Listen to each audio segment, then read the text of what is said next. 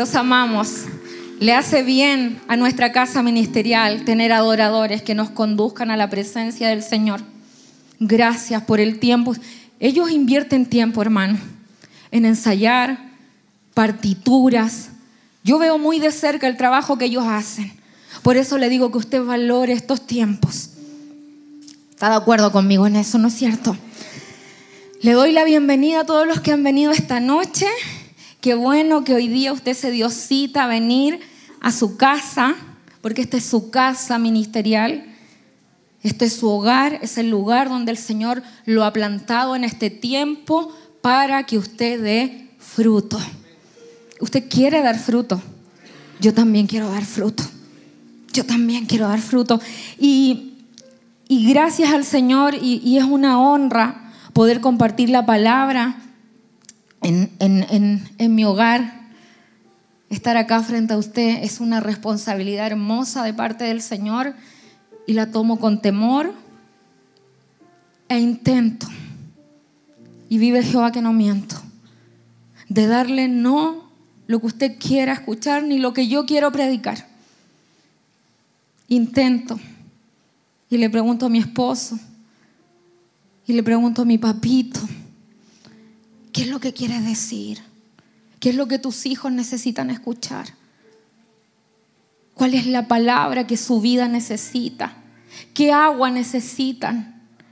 Y, el Señor ponía esta palabra en mi corazón hace ya un, un, par de semanas y la compartí el domingo en la reunión de las 10.45.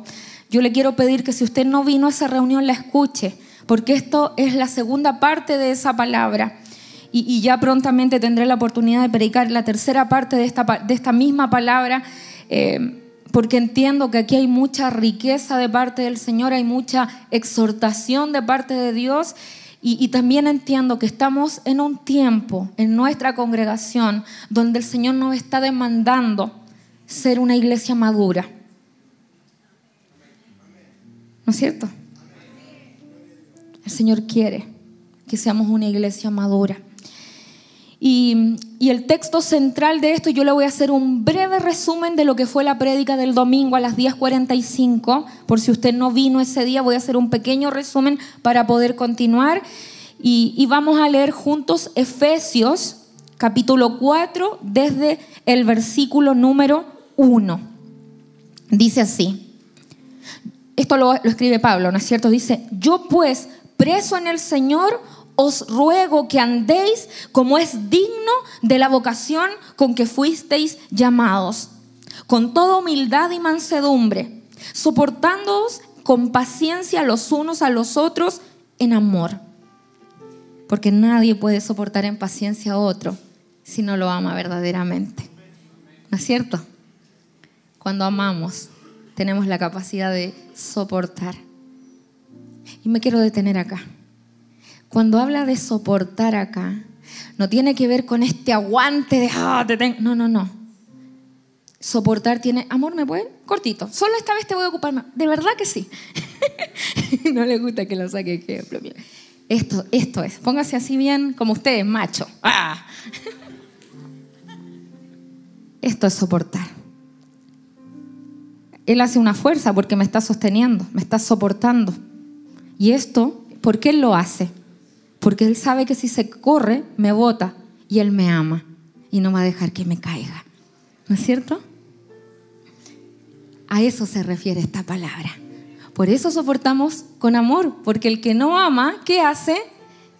Que se caiga. ¿No es cierto? Pero como nos amamos, aguantamos ahí y ejercemos esta fuerza ahí para soportar al otro. Entonces dice, solícitos en guardar la unidad del Espíritu en el vínculo de la paz, un cuerpo y un espíritu, como fuisteis también llamados en una misma esperanza de vuestra vocación. Un Señor, una fe, un bautismo, y un Dios y Padre de todos, el cual es sobre todos y por todos y en todos. Pero a cada uno de nosotros nos fue dada la gracia conforme a la medida del don de Cristo. Por lo cual dice, subiendo a lo alto llevó cautiva la cautividad y dio dones a los hombres. Y eso de que subió, ¿qué es? Sino que también había descendido primero a las partes más bajas de la tierra. El que descendió es el mismo también que subió por encima de todos los cielos para llenarlo todo. Y él mismo constituyó a unos apóstoles, a otros profetas, a otros evangelistas, a otros pastores y maestros. ¿A fin de qué? De perfeccionar a los santos. Todos nosotros somos estos santos. Usted y yo somos estos santos. Dice, a, fin de que seamos perfeccionados. ¿Para qué? Para la obra del ministerio y también para la edificación del cuerpo de Cristo. Hasta que todos, o dice algunos, solo los pastores y los ministros. No, ¿no es cierto? Todos todos los que estamos acá entramos en esta palabra, hasta que todos lleguemos a la unidad de la fe y del conocimiento del Hijo de Dios, a un varón perfecto, a la medida de la estatura de la plenitud de Cristo, para que ya no seamos, ¿qué dice acá? Niños fluctuantes llevados por doquiera de todo viento de doctrina por estratagema de hombres que para, para engañar emplean con astucias las artimañas del error. Tome asiento, mi hermano. Y voy a hacer un pequeñísimo resumen de lo que, de lo que hablé el domingo. Cuando leemos esta palabra, y yo les decía a los hermanos el día domingo, que cuando yo, yo empecé a estudiar esta palabra, eh, yo veía como el Espíritu Santo me, me hacía un seteo de expectativa. Yo le contaba a los hermanos, yo trabajé mucho tiempo en recursos humanos, entrenamiento, y cuando alguien venía al, al puesto de trabajo por primera vez, uno lo sentaba, le leía su rol y le decía, mira, esto esperamos de ti. ¿Para qué? Para que la persona supiese lo que uno esperaba de ella y luego cuando le hacíamos una evaluación de desempeño, ella sabía que todos los puntos que habían en esa evaluación de desempeño era lo que ella tenía que hacer, no le, hallaba, no le llegaba por sorpresa porque ya meses antes le habíamos dicho, esto es lo que se espera de usted, veamos ahora si lo cumple. Entonces yo, yo cuando leía esta palabra, yo veía un poco al Espíritu Santo sentado conmigo, tomándonos un café, y él seteándome expectativas. y eh, mire, porque mire lo que dice que se espera de nosotros. Dice que andemos como es digno. Se nos demanda humildad. Yo estoy aquí sacando extractos de todo lo que acá se nos dice, nada extra esta palabra. Andemos como es digno. Se nos demanda humildad, mansedumbre, soportarnos con paciencia en amor, guardar la unidad del espíritu en el vínculo de la paz. Se nos pide esperanza, que nos dejemos perfeccionar, que seamos perfeccionados. Se nos demanda conocer al Hijo de Dios, se nos demanda madurez, se nos pide llegar a una medida, a una estatura, seguir la verdad en amor, se nos demanda crecer. ¿Y sabe qué? También se dice lo que no se espera de nosotros. ¿Y sabe lo que no se espera de nosotros? Dice el versículo 14, para que ya no seamos niños. O sea, esto no se espera de usted y de mí. Para que ya no sean niños. Eso significa que en algún minuto lo fuimos. Está bien, es natural. Pero no se espera que en un tiempo que se nos está pidiendo una medida, nosotros sigamos siendo niños. Y yo les decía a los hermanos que esta palabra a nosotros nos debe dar luz. ¿Luz de qué? ¿Cómo estamos hoy día? ¿En qué estamos hoy día? ¿Cuáles son nuestros pensamientos? ¿Cuáles son nuestros sentimientos? ¿Qué hay en nuestro corazón?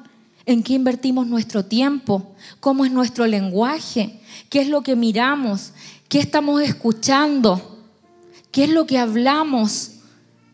Hacernos una radiografía e identificar cómo está nuestra vida emocional, espiritual hoy día, a través de nuestra conducta, de nuestros pensamientos, cómo estamos, y hacernos una, una, una pequeña radiografía interna y decir, esto soy, exponernos a la luz porque cuando nos exponemos a la luz podemos ver con claridad quiénes somos en intimidad. Y decirle, papá, a ver, muéstrame, me, expongo, dime, tú conoces todo, Espíritu Santo, tú que escudriñas hasta lo profundo del corazón, muéstrame quién soy yo hoy día, cómo me ves tú. ¿Por qué es importante esto? Porque nosotros sabemos que tenemos que llegar a una estatura y a una medida. O sea, ya sabemos nuestro destino de gloria. Llegar a ser como el Hijo de Dios. Allá apuntamos. O sea, ya sabemos nuestro destino. ¿Por qué a veces, por qué a veces no, no nos vamos conduciendo hacia ese destino y caminamos hacia otros lugares? Porque no sabemos dónde estamos. Y yo les decía a los hermanos, cuando usted pone el GPS y dice que quiere ir a Providencia y está en Santiago Centro, ¿usted qué hace primero? Ubicación actual, ¿no es cierto? Para que nos dé la mejor ruta. Eso hace, ¿no es cierto? Yo no tengo auto, pero cuando voy en un auto lo hago, ¿no es cierto? Porque eso se hace. Entonces, ¿qué pasa?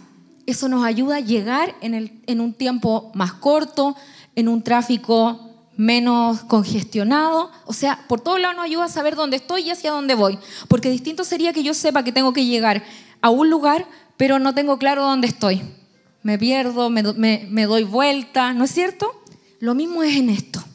Si nosotros no tenemos claridad en qué etapa estamos de hijos, en qué nivel, en qué edad de hijo estoy, yo no sé cuál es el siguiente paso, la siguiente ruta que debo tomar.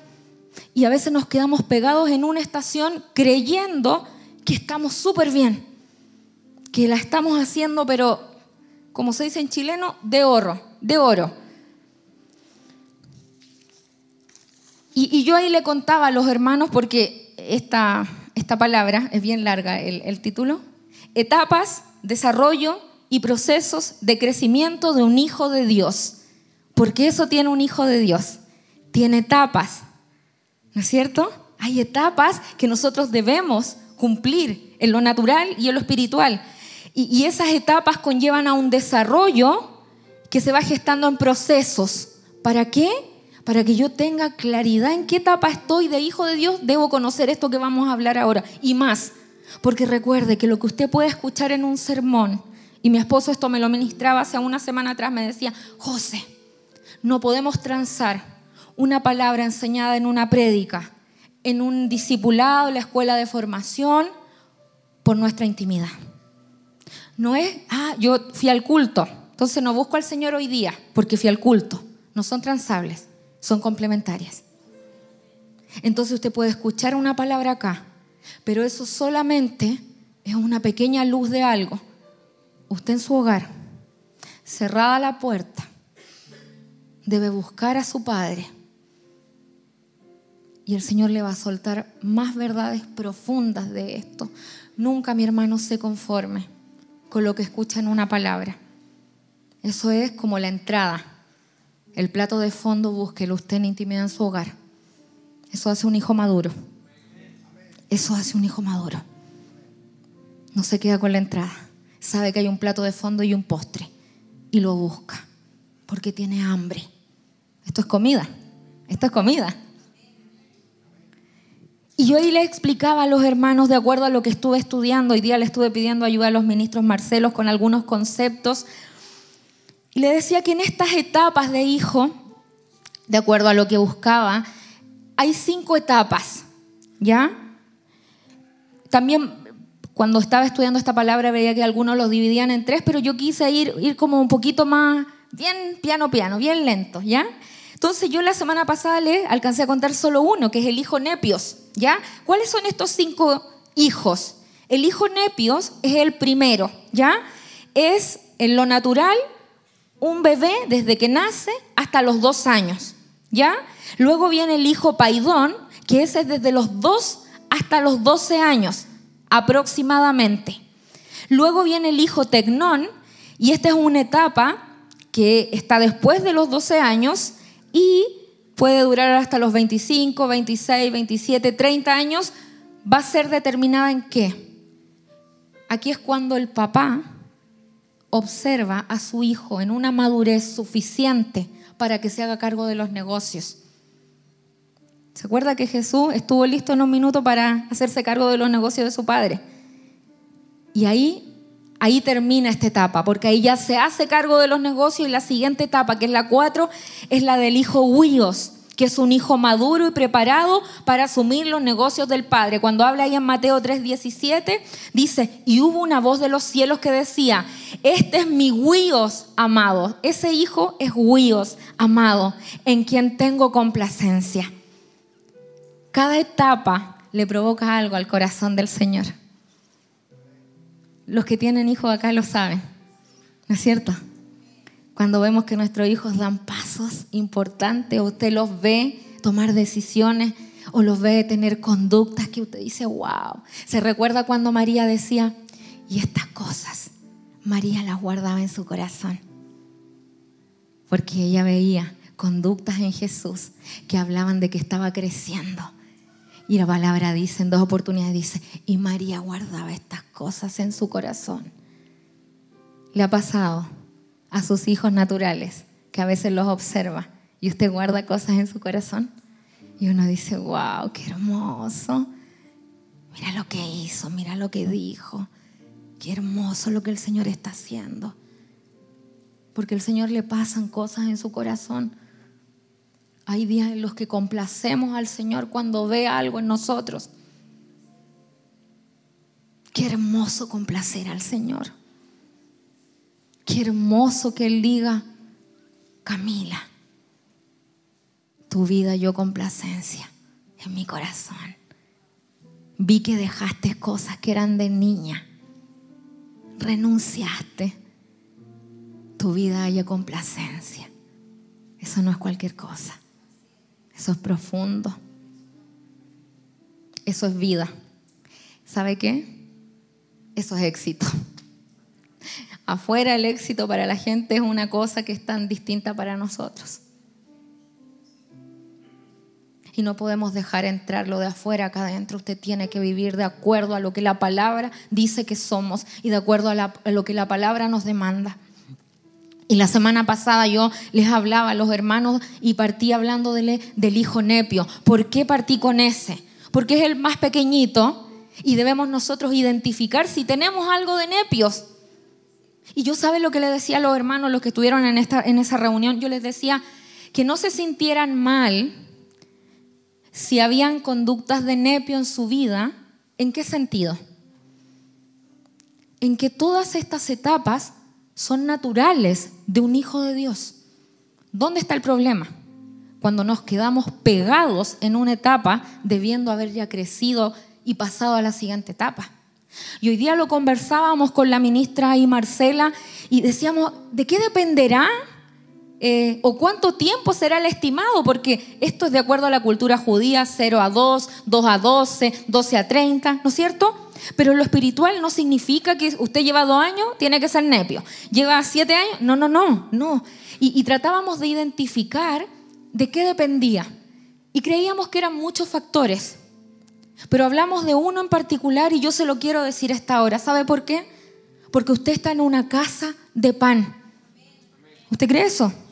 Con pastores idóneos con gente que se preocupa, con una escuela de formación ministerial. Aquí hay palabra, aquí hay consejería, aquí hay formación, acá la gente se preocupa.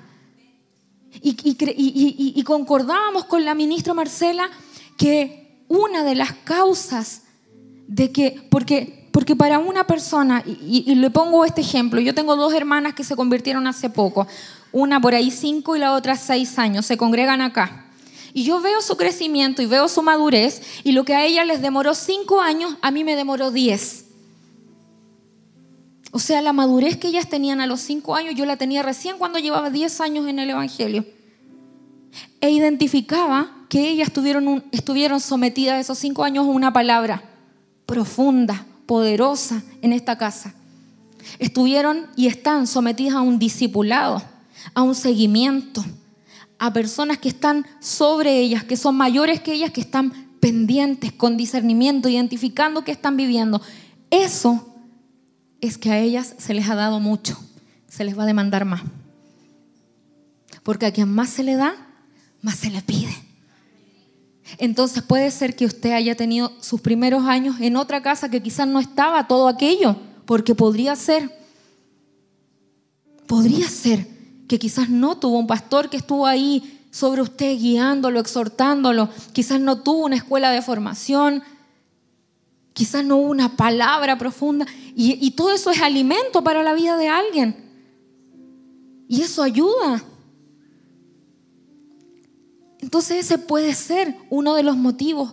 Pero, mi hermano, usted y yo que estamos en esta casa, que es una casa de pan, yo tengo por cierto, no sé si usted lo percibe en su espíritu, pero a mí se me va a demandar mucho. A usted también.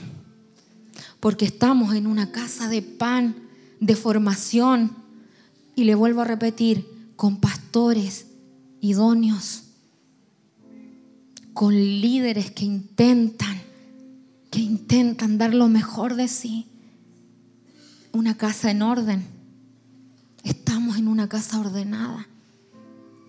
Usted todos los días, mi hermano, al igual que yo, deberíamos dar gracias. Puede ser que hayan cosas que no le gusten de su casa, pero sepa que este es el lugar que el Señor cree que es el mejor y bueno para que usted y yo estemos. Este es el lugar bueno que el Señor decidió que usted y yo estemos. Y un hijo nepio, mire, mire, mire qué dice, literal, sin el poder del habla. Eso es un nepio. Denota que es un niño pequeño, un recién nacido, con una mente sencilla. Tiene una mente sencilla. ¿Usted ha visto niños de cero años? Una mente sencilla. Usted no puede con ellos ponerse a filosofar, no puede. Una mente sencilla. Pero lo espiritual pasa esto gente con la que usted no puede profundizar, no puede ni siquiera hablar de las cosas del reino porque aún ni siquiera saben hablar. Eso pasa. Esta mente sencilla. Solo poseen un conocimiento natural. ¿Se acuerda de Pedro? ¿Se acuerda, ¿se acuerda Pedro cuando, cuando Jesús le dice que caminara sobre las aguas? ¿Y, ¿Y qué pasa? Pedro dice la palabra que mira el viento y se vuelve medio loco y se cae, ¿no es cierto? ¿Por qué? Porque aún ahí era un nepio, estaba pendiente de las cosas naturales. En vez de haber puesto su ojo en Jesús, miró lo natural. Un nepio mira lo natural, mira lo que ve en sus ojos.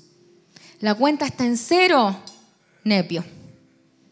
Y, eso lo amarga, lo frustra, lo... ¡ah! El examen dice que tengo tal enfermedad, tal decreto, y, eso, y eso determina su vida, un nepio. No ven más allá, no profundizan, son sencillos. Esto es y esto es, concreto. No va más allá.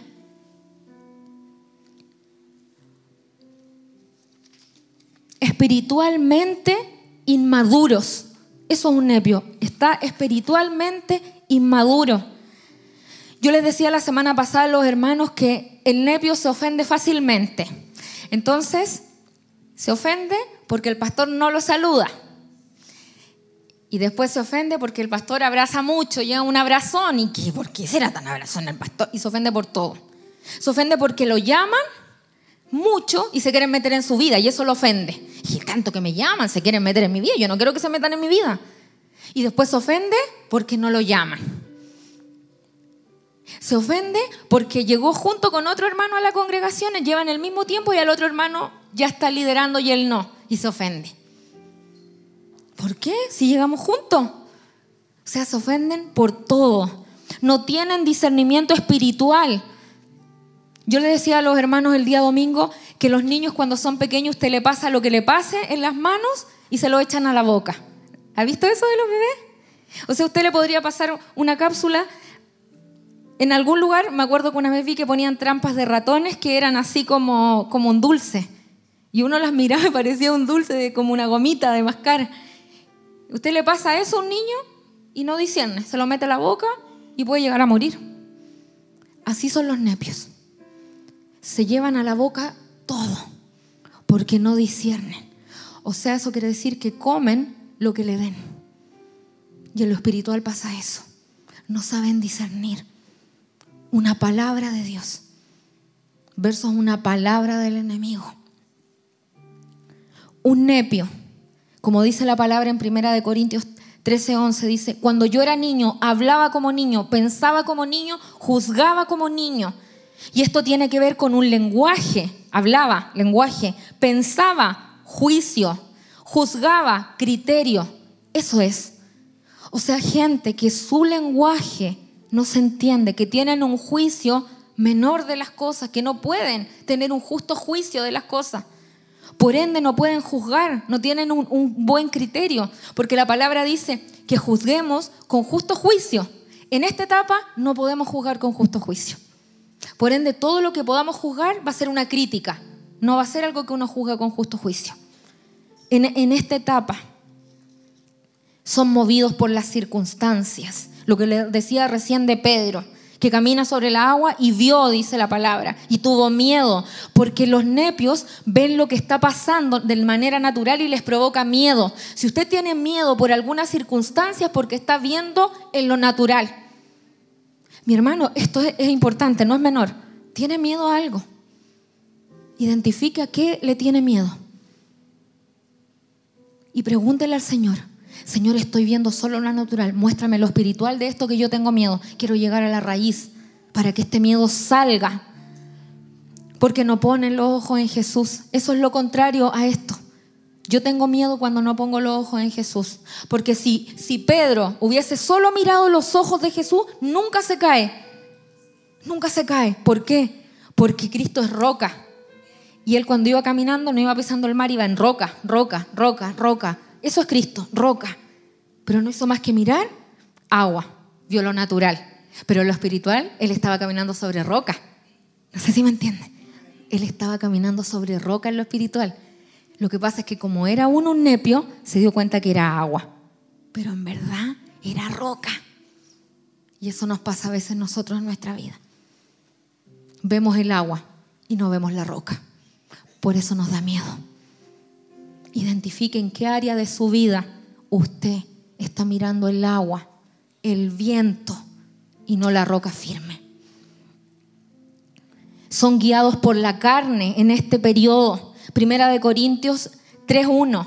De manera que yo, hermanos, no pude hablarles como espirituales, sino como a carnales, como a niños, ahí es, como a nepios en Cristo. O sea, en esta etapa en esta etapa, la persona que es del Espíritu sabe a quién le está hablando. Y hay cosas que no le puede hablar. Porque sabe que aún está pensando en la carne. Bueno, y todo eso yo se lo conté a los hermanos el día domingo en el culto de las 10.45, más extendido. Entonces, si usted puede, lo, lo escucha para que, para que quede con... Y para que profundicemos un poquito más en eso porque es importante identificar si hay algo de nepio en nuestra vida aún. Lo importante es que nos arrepintamos. Si aquí no hay problema, mire, el nepio es hijo. El nepio es hijo. Aquí no estamos hablando de gente del mundo que aún no... No, no, no. Hijos de Dios. Usted y yo, hijos de Dios. Y eso es lo importante, estamos en el proceso. ¿Cuál es la segunda etapa? Es paidón. No pailón, paidón con D, con D, ya con D. Y los paidones son emocional y espiritualmente inmaduros aún. Si lo vemos en lo natural, de 3 a 12 años. ¿Qué pasa en esa etapa? Todo es de ellos, ¿no es cierto? Empiezan a independizarse y creen que pueden hacer las cosas solos. Entonces la mamá le pasa la ropa para vestirse y se ponen los zapatos al revés. Porque creen que pueden hacerlo, pero en verdad no están listos aún. Ya tienen su propia voluntad, pero eso no es suficiente para alcanzar madurez. Mire, mire algunas características del paidón. Característica número uno es de doble ánimo. Este hermano que cuando llega el jueves, hermano, ¿cómo está? En victoria. ¿No es cierto? Lleno de Cristo, peleando la buena batalla. con gozo en mi corazón. Y llega el domingo, ¿cómo está hermano? En prueba, en aflicciones,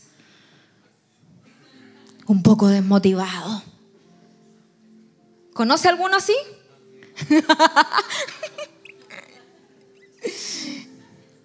Son de doble ánimo.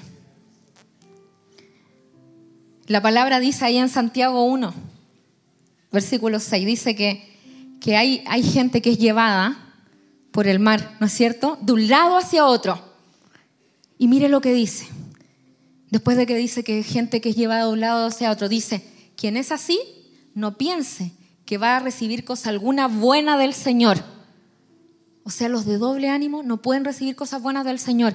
Y sabe que mientras yo profundizaba en esa palabra entendía que el Señor no le puede dar cosas buenas a esa gente porque son tan buenas que las van a estropear.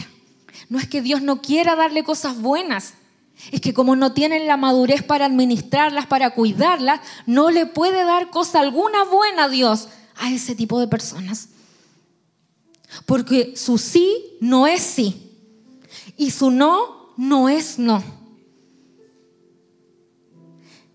Gerson, quiero entrar al ministerio de alabanza tengo un llamado en esa área.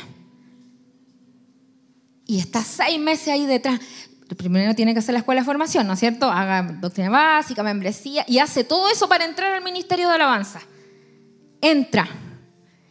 Y lleva seis meses ahí en el... Ya le había costado tremendamente entrar. No, estoy desanimado, me voy a retirar. Y se sale del grupo de WhatsApp. Sin más. Doble ánimo. Nuestro sí, que sea sí. Y nuestro no, que sea no. Empezar las cosas y terminarlas. Porque la gloria de un hijo de Dios no está en empezar. Jesús no solo empezó, terminó, clavado en una cruz. Porque cuando estaba ahí en el Getsemaní, podría haber dicho, Señor, me retiro, hasta aquí llegamos. Pero no. Murió en una cruz porque él tenía el entendimiento de que la gloria de, él, de lo que él había venido a hacer a la tierra, la gloria máxima estaba en esa cruz cuando lo clavaran y diera su último suspiro, su última gota de sangre y estaba consumado. Ahí estaba la gloria. La gloria no estaba en cuando fue concebido por María y todo eso hermoso, angelical. La gloria estaba en esa cruz. Ahí fue cuando pasaron cosas tremendas.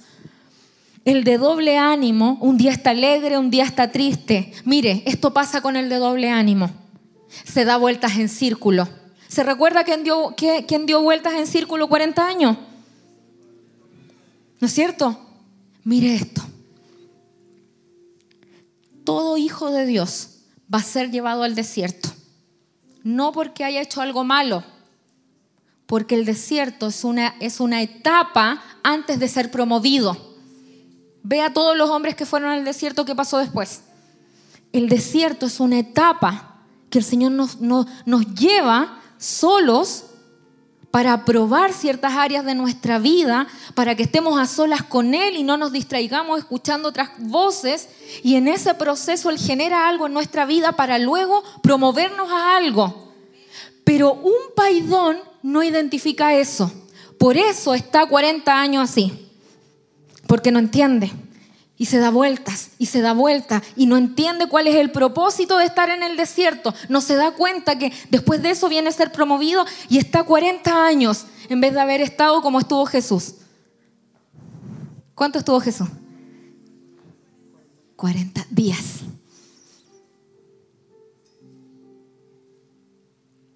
El paidón le pasa eso. Le pregunto, ¿está en un proceso? porque siempre estamos en proceso. La pregunta es, ¿ese proceso se ha extendido más de lo que usted pensaba y de lo que usted sabe que sabe que el Señor quería que durara? Si su respuesta es sí, no me lo diga. Puede ser que usted esté en este grupo de hijos que no tiene madurez y no tiene entendimiento para ver el propósito que hay en ese proceso, en ese desierto, qué es lo que el papá quiere trabajar en nosotros. Y está dando vueltas y vueltas y vueltas y vueltas. Cuando el Señor lo único que quiere es que usted entre a la tierra prometida a vivir lo bueno que hay en la tierra prometida. Pida al Señor sabiduría para identificar su proceso y que dure lo que tiene que durar y no se extienda más. Porque bien pudiese ser, como le pasó a muchos en el pueblo de Israel, que no entraron a la tierra prometida, murieron en el desierto y no pudieron comer, disfrutar lo que el Señor tenía. No vaya a ser que se le acabe el tiempo y no entre a lo que el Señor tiene, que es bueno, por estar dando vueltas, cuestionando sin identificar.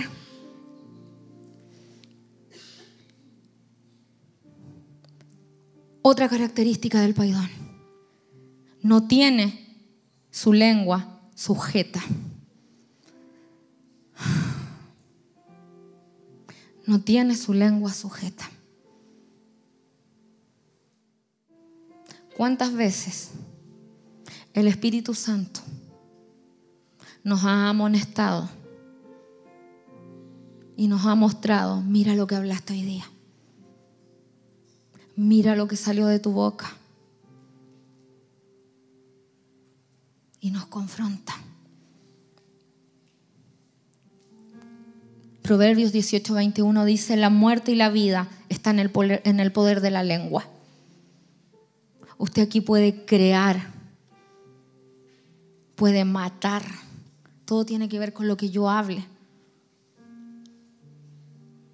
Un paidón, esto habla, habla crítica, juzga injustamente, habla malas palabras y con malas palabras también me refiero a groserías. Hijos de Dios hablando en doble sentido. Hermano, le digo en el nombre de Jesús, no hay bromas inocentes. No. Hablar en doble sentido es de un paidón. Un hijo de Dios no puede hablar en doble sentido. No es nuestro lenguaje. No es nuestro lenguaje. Usted no puede estar con los compañeros de trabajo y tiraron una talla y usted se suma a, quizás no lo dijo, pero se ríe igual. Es parte. No me causa risa. Porque no es mi lenguaje. No lo entiendo. No es chistoso para mí. No soy parte de eso. No me interesa ser parte de eso, de chistes livianos. No me interesa. Y pueden decirme que amargada, que enojona, uy, qué cartucho, qué cartucha. No importa. Le hablo cosas que son verdad, que las he escuchado, las he hablado con hermanos en Cristo. Y me da profunda tristeza saber que en un trabajo que hay cristianos, la gente que no conoce del Señor diga, ¿Esto es ser cristiano?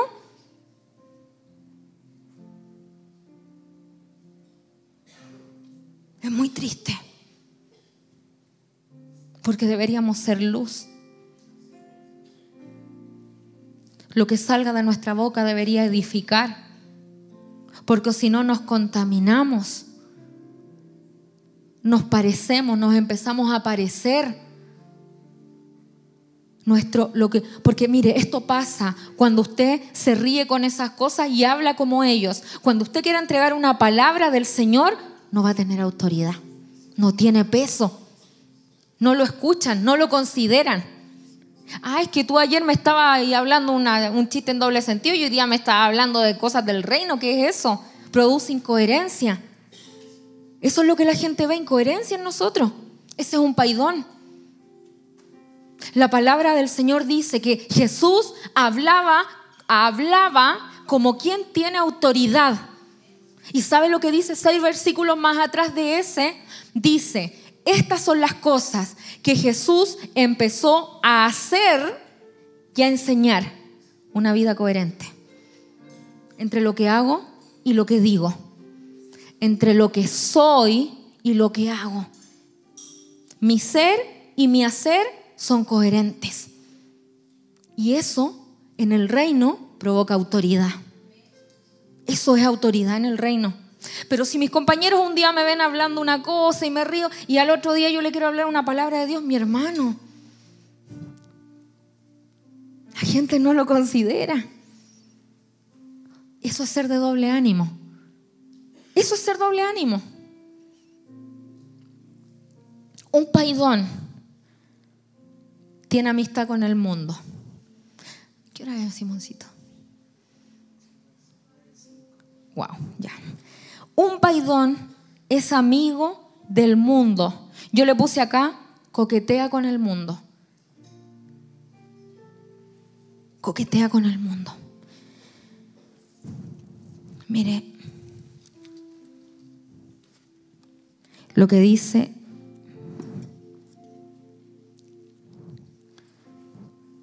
Vamos a Santiago 4.4, no sé si lo pueden proyectar.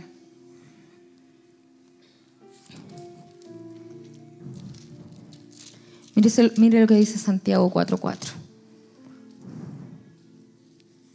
Apague su celular. Dice, oh almas adúlteras, ¿no sabéis que la amistad del mundo es enemistad contra Dios? Cualquiera pues que quiera ser amigo del mundo se constituye en enemigo de Dios. Esto es radical, como el eslogan de los jóvenes este año, el principio, radical. ¿Somos o no somos? Mis queridos, esto no es juego. La vida en Cristo no es un juego.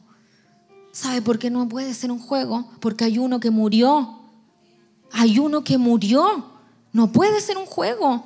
Hay uno que sufrió, que le pegaron, que lo laceraron, que le rompieron su carne, que lloró. No puede ser un juego, porque el precio fue muy alto. El precio fue muy alto. El Hijo de Dios, el Hijo de Dios, el que estaba ahí en gloria y majestad, bajó para morir de esa manera en una cruz, como mueren los malditos más malditos, los más malos, el más bueno de los buenos. Por eso no puede ser un juego. Esto es en serio. Y muy en serio. Un hijo maduro lo entiende así. Si yo aún no lo veo de esa manera, puede que esté aquí, en este, en el paidón. Mire, hay lugares que ya no debemos visitar. Hay personas que ya no podemos tratar. Hay programas de televisión que ya no podemos ver. Hermano, tómelo en serio. Hay programas de televisión que ya no podemos ver. Hay series en Netflix que ya no puede ver porque alimentan nuestra carne, alimentan pensamientos, alimentan pecados. Hay conversaciones que ya no podemos tener. Mujeres, esto nos cuesta a nosotras, pero hay conversaciones que ya no podemos tener.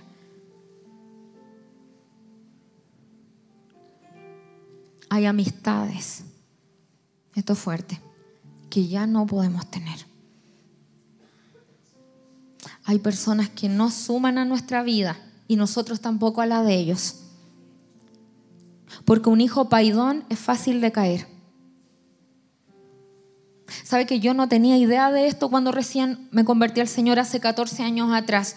Yo estudié teatro en la universidad y cuando tuve mi encuentro personal con el Señor, sin que nadie me dijera, pero era una cosa así que yo percibía en mi espíritu, yo dejé de juntarme con todos mis amigos de teatro con todo mi ambiente teatral. No sé si alguno sabe cómo es ese ambiente.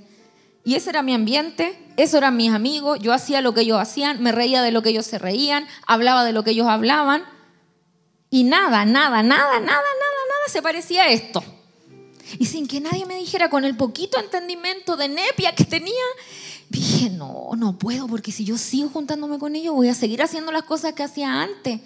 Y me alejé de ellos dos años no le hablé a ninguno, a ninguno. Y fue fuerte. y yo decía, no, es que no puedo, porque si yo voy a una fiesta con ellos, voy a terminar haciendo lo que antes hacía, voy a terminar hablando lo que antes hablaba. No, me tengo que alejar. Y, y, en cierta manera me puse eso como de los caballos que se ponen aquí así. Eso hice un poco en esos dos primeros años de conocer al Señor. Eso provocó que al día de hoy, de esos muchos amigos que tenía, solo uno me habla. El resto dice que yo cambié, que soy otra, José. Y en algún minuto me dolió. Pero hoy día entiendo que yo tampoco le podía dar nada a ellos, porque no lo querían recibir. Nosotros a veces tenemos tanto depósito de Dios, usted y yo, pero hay gente que no lo quiere recibir. Ellos se pierden a Cristo. Oro a Dios para que algún día lo encuentren. Ojalá así sea. Y si, algún día puedo sembrarle algo de nuevo, amén, gloria a Dios. Pero hay etapas en las que si nosotros queremos serlo ahí, estamos tan debilitados y maduros que vamos a caer, que no podemos. Quizás hoy día, si yo los veo, yo puedo ir y juntarme con ellos en un café, lo que sea, y sé, porque hoy día tengo mis convicciones claras. Sé que si me ofrecen algo de tomar, yo voy a decir que no, sé que yo ya hoy día, después de 14 años, pero en otro tiempo no. Entonces usted identifique. Por más que usted diga, es que somos amigos, pasamos tantas cosas hermosas, hermano, lo que quiero hacer, no lo hago. Lo que quiero hacer, no lo hago. Eso es lo que hace un hijo maduro, porque sabe lo que le conviene. Los paidones no son profundos. Se conforman con los rudimentos. no buscan. ¿Se acuerda cuando aquí la palabra dice en Hebreos que debiendo ya profundizar en las cosas de Dios, dice, se conforman con los rudimentos. ¿Sabe lo que es rudimento? Es una noción básica del cristianismo. Eso es rudimento. O sea, un paidón se conforma con lo básico del Evangelio, no profundiza, no va más allá, no escudriña el corazón de Dios. No le pide a Dios en oración, quiero conocerte, muéstrame tu corazón. No. Pero ¿qué, ¿qué es lo importante acá, mi hermano? Que usted y yo, ya sea que estemos en un nepio o que estemos en un paidón, nuestro Dios, nuestro amado Dios, no nos suelta. Y está ahí presto, presto a ayudarnos. Y no nos suelta la mano. No nos suelta la mano porque nos ama mucho. Y en ninguna de estas etapas nos va a soltar la mano. Y si quizás usted debería estar caminando ya solo, y no lo hace, Él no lo va a soltar de esos brazos porque lo ama y tiene paciencia con nosotros. Eso es hermoso, es bello, porque quizás muchas veces, mi amor, puede porque quizás muchas veces usted dijo, ay, de nuevo me equivoqué. De nuevo me volví a equivocar en lo mismo. De nuevo caí en lo mismo. Ay, pero ¿cómo si ya me explicaron esto y volví a hacerlo? Tranquilo. Su papá que es bueno no lo va a soltar. Yo el domingo le daba este ejemplo a los hermanos. Javita, ¿me puede ayudar? Un poquitito. Le daba este ejemplo. Ella es mi hijita. Y yo le decía esto a los hermanos. Si mi hijita, teniendo la edad que tiene, que debe caminar sola, de flojita, porque está cansada y no quiere llegar a la iglesia caminando, o quizás sus piernitas aún no están fuertes para caminar. ¿Usted cree que yo no haría esto? un poquito. yo llegaría así con ella acá, porque la amo y no la dejaría caer, aunque ella tuviese sus piernecitas débiles, no pueda caminar, yo no la voy a soltar, porque la amo.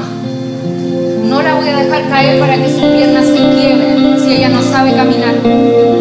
Y si la tengo que llevar en brazos uno, dos, diez años porque aún no sabe caminar, no la voy a soltar porque la amo.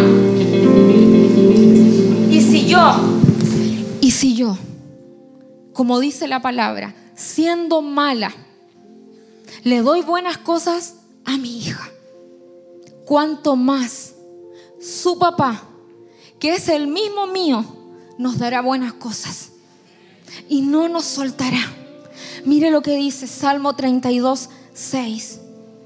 Por eso, todos sus fieles orarán a ti mientras puedas ser hallado.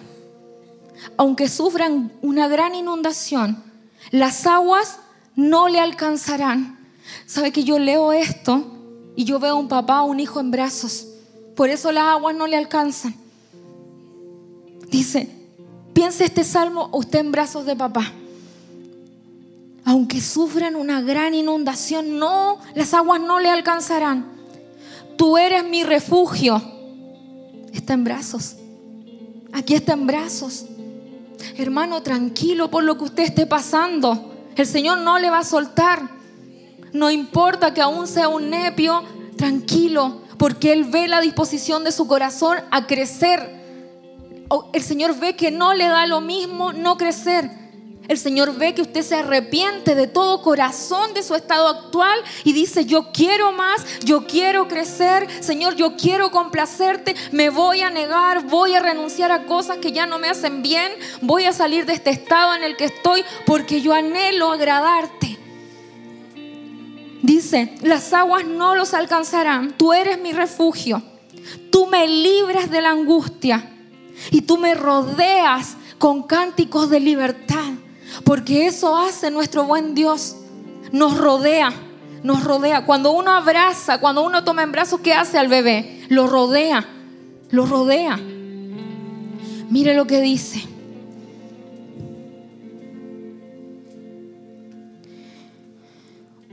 Oseas 11, 4.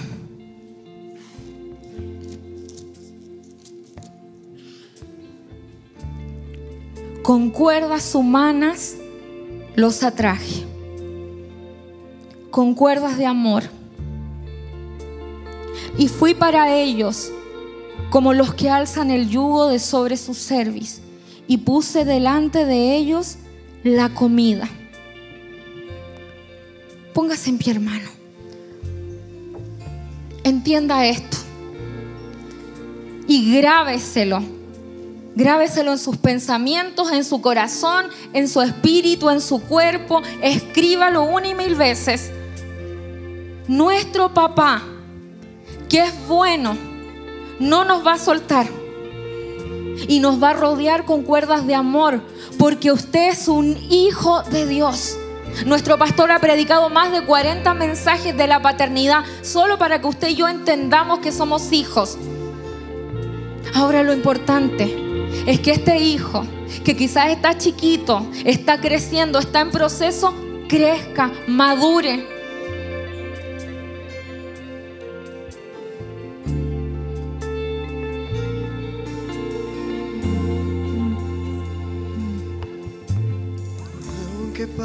Pase el tiempo, sé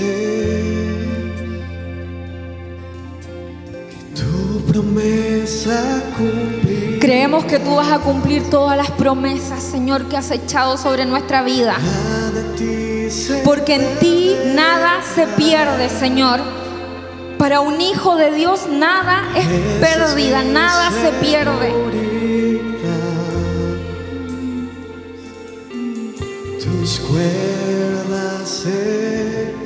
Esas cuerdas de las que habla Osea, Señor, caen sobre cada uno de los que están acá.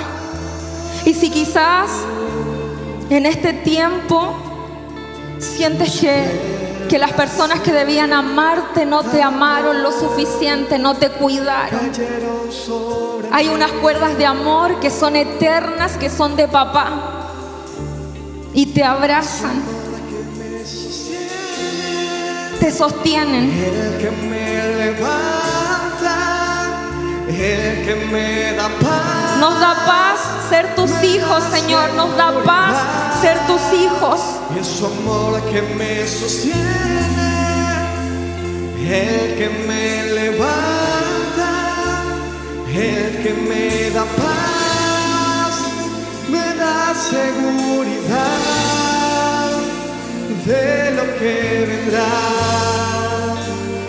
Tienes el control, nunca pierdes el control. Mire, hace dos semanas atrás estábamos cantando esta canción en, el instituto en el que trabajamos y esto me, me hacía sentir el Espíritu Santo y se los compartía a los alumnos cuando, cuando cantábamos esta canción. Dice, es tu amor que me sostiene, el que me levanta. Y yo podía ver esto, mire, podía ver esto, que esta canción fue escrita en los brazos del papá. Es tu amor que me sostiene. Y cuando usted toma a alguien en brazos, está en un nivel menor, lo toma y ¿qué pasa? Lo levanta. Es tu amor que me sostiene, el que me levanta. Y estar ahí en los brazos del papá da paz y da seguridad de lo que vendrá, porque sabe que el papá lo tiene en brazos. Cante esta canción con ese entendimiento. Que usted y yo, por más grande que sea, usted dice, pero si tengo 40 pesos, 70 kilos, no importa. Los brazos de papá alcanzan para cubrir, para sostener, para levantar, para que veamos desde otra plataforma. Cántela con ese entendimiento.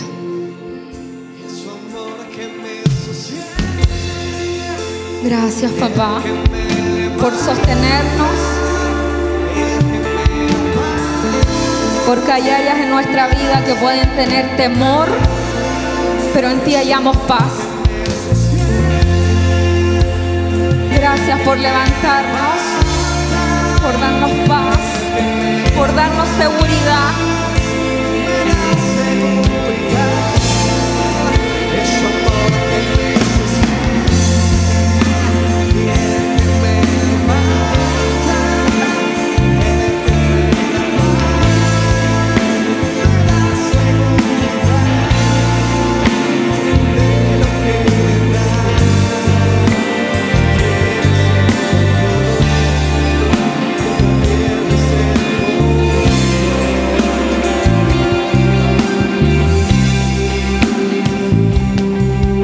Gracias papá. Gracias papá por ser tu hija. Gracias papá porque aún en nuestros peores tiempos, aún en nuestra rebeldía de hijo, aún Señor a veces escuchando cómo hablamos, tú no nos has soltado. Y lo que podemos ver es tu eterno amor sobre nuestra vida, Señor. Ese amor que no cambia, que no varía, que no tiene sombra de variación. Ese amor de un Padre bueno sobre nuestra vida. Pero entendemos y no nos conformamos, Señor, con nuestro estado actual espiritual. Porque si bien nos, nos sentimos amados y sabemos que tú nos amas, eso es lo que tú haces por nosotros. Pero un hijo maduro no se conforma solo con eso, sino que también quiere ser recíproco con ese amor y quiere complacer al Padre. Y si eso significa que hay cosas que debemos cortar, si eso significa que debemos renunciar a nuestro lenguaje inmaduro, a pensamientos incorrectos y que no están alineados a tu palabra, si tenemos que arrepentirnos, si tenemos que pedir perdón, si tenemos que ir y decir perdón, hable mal de ti, me arrepiento. Perdona, pensé mal de ti. Lo queremos hacer con tal complacerte, Señor. Porque queremos que nuestro corazón esté alineado al tuyo. Queremos que nuestro lenguaje esté alineado al tuyo. Que nuestra conducta sea un ejemplo. Para que otros vean tu persona en nosotros. Porque entendemos que tú vienes pronto, Señor. vienes y vienes por una iglesia madura. No vienes por nepios. Tú vienes por una iglesia madura. Una iglesia que haya dado frutos. Hijos que te han complacido. Hijos que han sido capaces de administrar tu buen tesoro. De esos queremos ser. Mientras tanto, nos dejamos amar por ti. Porque eso es bueno. Gracias, papá, por disciplinarnos con amor. Pero por disciplinarnos. Porque mientras nos disciplinas, tenemos más certeza aún que somos muy amados. Porque al hijo que es amado se le disciplina. Gracias, papá. Dios es bueno, mi hermano. Y Él quiere buenas cosas para nosotros. Y Él quiere que usted y yo lleguemos a, esa estatura. ¿Sabe por qué? Esta semana le decía a mi esposo, y algo que me daba mucha tristeza. Conozco hermanos que partieron la carrera con nosotros, con dones hermosos del Señor, dones hermosos. Y hoy día están haciendo, y, yo y le hablo, están dentro de una congregación, pero están haciendo lo que no quieren hacer en un trabajo que no quieren estar solo porque se han quedado pegados en una etapa. Y a mí me daba tristeza cuando yo veía a una hermana mientras yo estaba haciendo algo en el reino y la miraba y le decía a mi esposo, me da mucha tristeza que no entiendan que deben crecer, que deben dejar cosas porque tienen su corazón ofendido. Y como tienen su corazón ofendido, no pueden crecer. Y eso no me daba alegría decir, ah, yo partí con ellos y he avanzado. No. Porque, porque es mi hermana, porque es mi hermano. Yo no quisiera que puedan vivir en la plenitud de Cristo, como lo está viviendo uno, porque es tan bueno. Pero hay algunos que no quieren renunciar a ciertas cosas en su vida. Yo no sé si usted es de esos que mira cómo el Señor usa a otros, cómo el Señor honra a otros. Y hay algo en su corazón. Despójese de eso. Yo anhelo, mi hermano, que usted viva todo lo que Dios dijo que usted tenía que vivir. Lo anhelo con todo mi corazón. Yo anhelo que el Señor lo honre todo lo que dijo que lo iba a honrar. Lo anhelo con todo mi corazón. Que cumpla ese propósito eterno por el cual fue llamado. Pero inmaduro no puede. Por eso crezca. Hágase cargo de su vida espiritual. Para que pueda disfrutar, hermano. Es tan bueno lo que el Señor tiene. Para usted y para mí es tan bueno. No sé cómo poder explicarle porque no hay palabras, pero es tan bueno lo que el Señor tiene para usted y para mí.